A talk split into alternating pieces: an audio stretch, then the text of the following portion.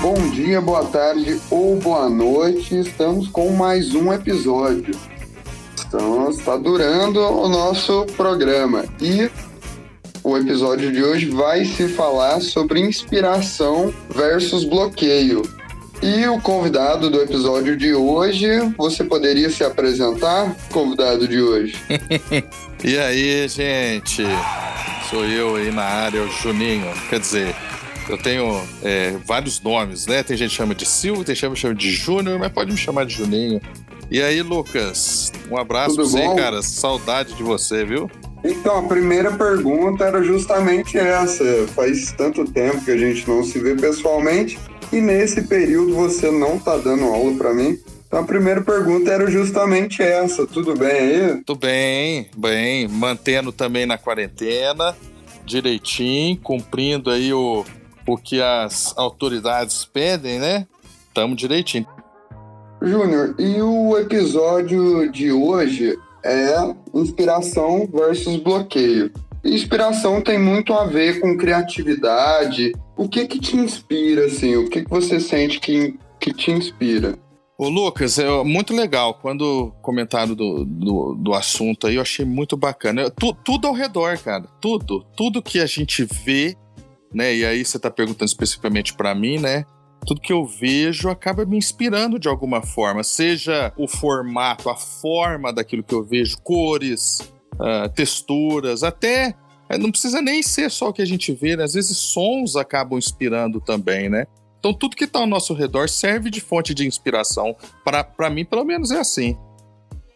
Eu acho que a, a, criatividade ela é muito isso, né? Ela é tipo um apanhado de toda a sua vivência eu acho que um, um quesinho de incômodo. Eu sinto que a criatividade tem um incômodo com o padrão. Então, você querendo mudar o padrão, o melhor amigo dessa mudança de padrão talvez é a criatividade. Não sei se você concorda. Sim, você tocou num ponto interessante. Existe, quando a gente fala, por exemplo, está falando de criatividade, tem um monte de fórmulas, né, ou, ou pontos aí a se seguir, alguns caminhos, né, para ser criativo, mas um deles fala exatamente sobre esse assunto aí, que é não tem regra. Então, às vezes, quando você fica muito num formato dentro da caixinha, você vai acabar fazendo mais do mesmo e o mais do mesmo não é criativo, né? Então, você tocou num ponto, eu acho que interessante. Às vezes a gente tem que quebrar estas regras para poder ser criativo mesmo. Para nossa área, o diferente também chama muita atenção, né? Você que produz, sempre teve uma vivência nesse mundo de agências, sabe que o diferente sempre foi algo que chamou mais atenção. E nisso está a importância da criatividade, né? Junto com a criatividade tem o bloqueio criativo. E como que você lida com esse bloqueio criativo? Acho que a gente já deve ter, ter em algum momento falado isso em sala, ou talvez, eu não sei com vocês ainda, porque as nossas disciplinas são, foram mais introdutórias, mas no futuro você vai ver. Eu vou acabar repetindo isso que eu vou falar agora para você. Se a gente acaba uhum. fazendo num local onde todo mundo fala a mesma coisa ou se apresenta da mesma forma, eu não tenho esse diferencial, eu não me destaco. Aí, num momento, Exatamente. se eu falo diferente ou faço diferente, esse vai chamar a atenção. Então, isso que você falou é, é extremamente importante. Eu, eu, creio que no decorrer da história, as coisas diferentes sempre incomodaram.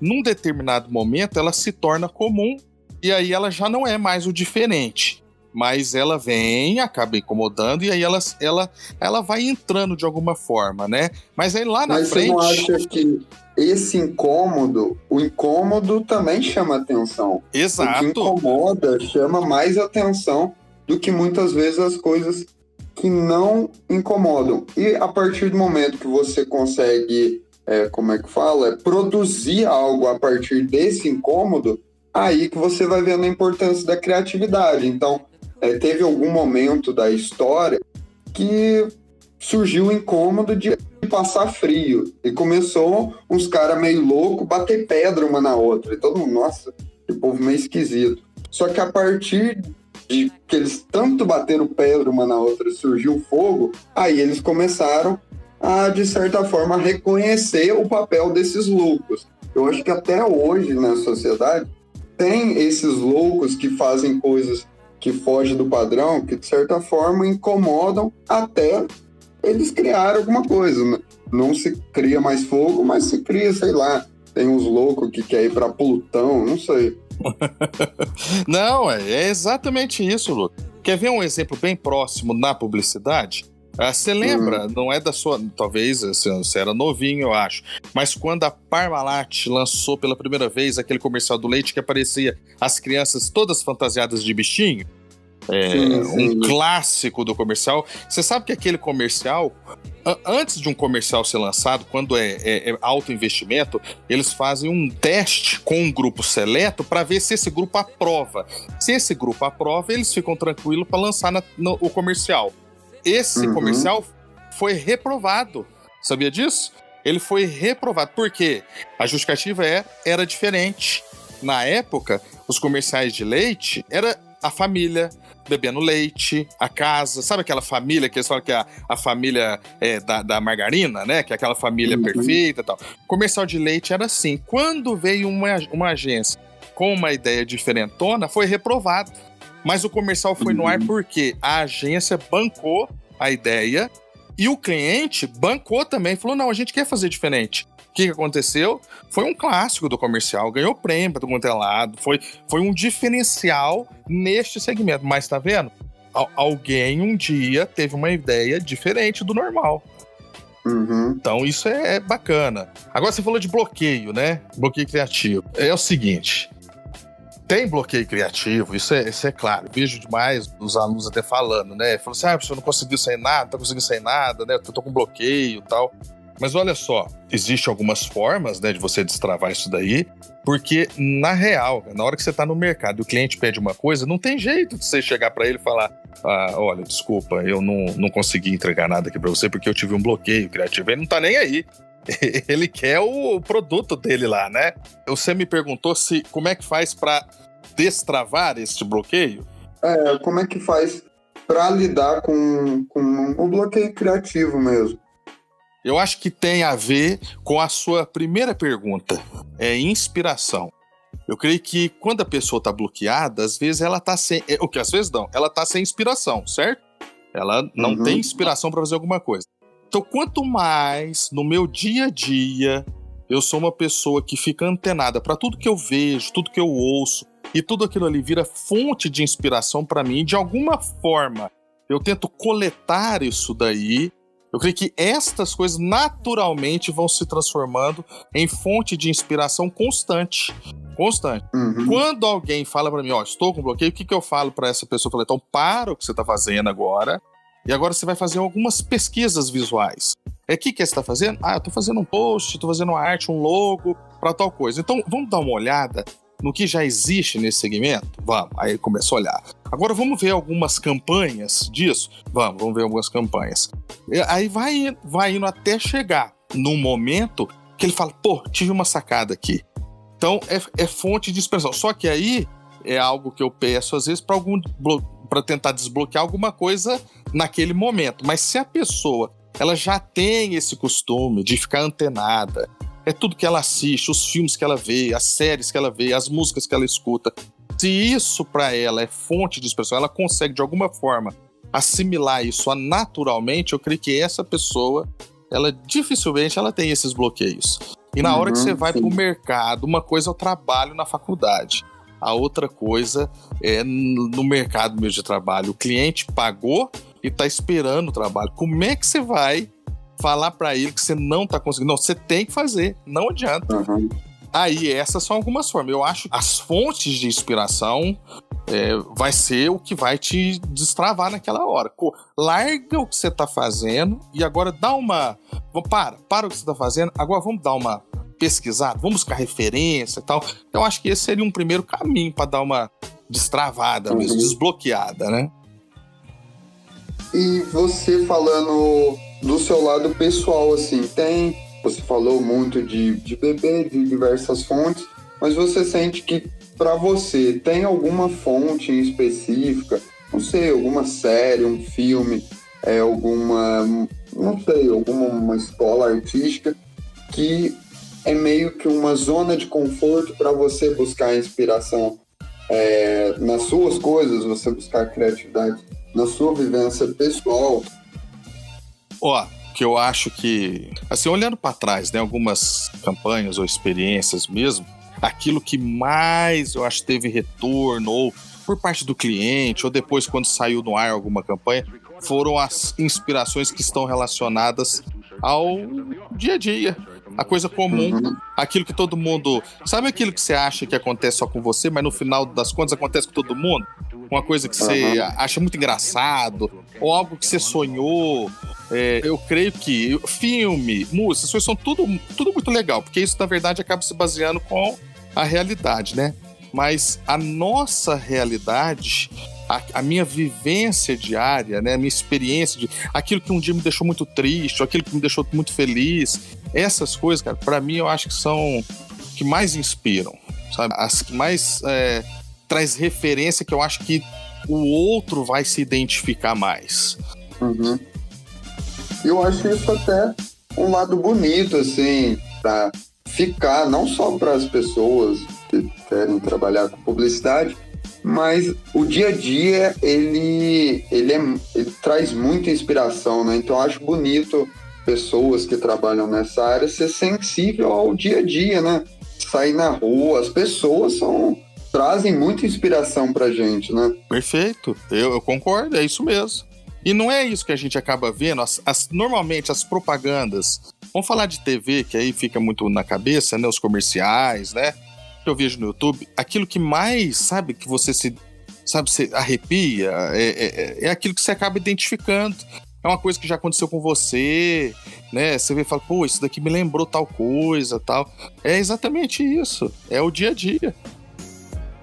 Você falou muito dessa fonte de inspiração na realidade.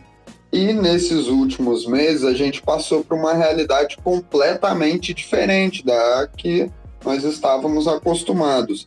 E como que você sentiu que essa mudança na realidade refletiu no seu fluxo criativo? Eu acho que agora que as coisas eu acho que estão se assentando melhor, cara. O primeiro semestre foi foi um negócio muito esquisito, né? Quer dizer, tá uhum. esquisito, né? Mas pegou todo mundo de surpresa. Sim parecia que a gente, com tanta tecnologia, estava acostumado a, a viver desse jeito, né? Mas não, não tava. Eu creio que demorou. Foi um, foi um negócio, um processo aí meio maluco, né? Tá certo que aqui, eu não sei, por exemplo, você ou os outros colegas, né? Eu fico imaginando a galera que é, você tá num acostumado, assim, ó, eu tô numa república, ou morando aqui em Poço, mas todo dia eu encontro meus colegas na faculdade, né? É, e aí dá um rompimento desse, eu acho que foi muito drástico para muita gente. Para mim, Sim. eu continuei na casa, com a família, esposa, os filhos, né? Apesar de uhum. ser drástico também, mas com certeza é, isso daí dá uma balançada nessas questões, ô Lucas. Uhum. Sabe uma coisa interessante que você falou disso, que eu acho interessante? Até a propaganda demorou. Eu, eu não sei você, mas logo no começo eu achei muito esquisito, sabe? Tava todo mundo em casa, parado, naquela. Todo mundo tentando né, manter uma quarentena, e os comerciais falando assim para comprar, pra você fazer isso, fazer aquilo. Eu falei assim, nossa, parece que não tá. O discurso comercial parece que não tá combinando com. Eu lembro de ter visto um, eu comentei com a pessoa, eu falei assim, era o test drive essa semana é o test drive, não sei do que. Eu falei, mas olha pra você ver, aí demorou um pouquinho para as marcas começarem a vir com outro discurso. Eu acho que momento de instabilidade, assim, eu acho que pode trazer reflexos criativos, positivos, a longo prazo, né? Porque quando é, eu fui fazer uma pesquisinha antes da nossa conversa, eu fiquei interessado no o que, que é isso do bloqueio criativo. E nada melhor do que perguntar para o Google, né? E o Google falou E uma das coisas que está muito ligada ao bloqueio criativo é uma passividade, uma objetividade, uma resistência a mudanças e o medo. E o me a instabilidade do momento traz muito medo, né? Então, a curto prazo, essa instabilidade, eu concordo com você, não reflete legal na criatividade. A longo prazo, eu acho que agora que a gente já entendeu um pouco, tá com menos medo, gente, tem gente que tá com muito menos medo do que a realidade pede. Mas Verdade. a gente com um pouco menos de medo dá para ter sacadas criativas até do mercado publicitário, né? É, eu conversei com a Dinão um pouco sobre as lives. As lives é uma sacada criativa do meio publicitário. Tá certo? É, eu acho que é isso que você falou. É esse tempinho que, de, que teve dessa insegurança, né? Nossa, o que, que vai ser, né? O que, que vai virar tal. Esse aí deu aquela desestabilizada, né? Mas o ser humano, como você disse no começo, muito criativo. Ao longo da história a gente vê isso. E aí logo já. Bom, eu entendi que a vida agora, durante um tempo, vai ser assim. Então não adianta eu ficar aqui com medo, né? Tem que fazer alguma coisa. E aí o negócio começou a surgir ideias e, e soluções. A live sempre existiu, claro, mas foi uma. Um, teve uma mudança no que diz respeito principalmente a, ao contexto musical, né? Como é que as marcas, os shows, né? Essas coisas. O cinema, cara, quando comecei a ver é, a, a, as notícias falando do drive-in, né? O pessoal voltando o drive-in, então. É, exatamente, exatamente. Mas teve esse período, né? Que você falou, que é o período de insegurança que dá aquela atrapalhada na, no processo criativo, mas logo Aí já vai dando a volta por cima e a gente vê saindo coisas muito interessantes nesse processo, né? E Júnior, infelizmente eu tenho que encerrar a nossa conversa aqui. Foi muito gostoso conversar com você. Muito obrigado pela atenção, pela disponibilidade e dar um recado aí para a galera que também tá com muita saudade de você. Cara, foi muito bom. Valeu aí pelo convite, fiquei bem feliz. O assunto é muito fera, daria muito pano para manga, né? Daria para conversar muita coisa, Sim. mas foi legal o que a gente falou. E para todo mundo aí, o recado que eu dou, fica firme aí, gente. Isso aí vai passar e já logo a gente vai estar tá de volta junto. É, não sei como que vai ser o retorno, mas em breve a gente tá, tá junto novamente. Vamos matar a saudade e aí bola para frente.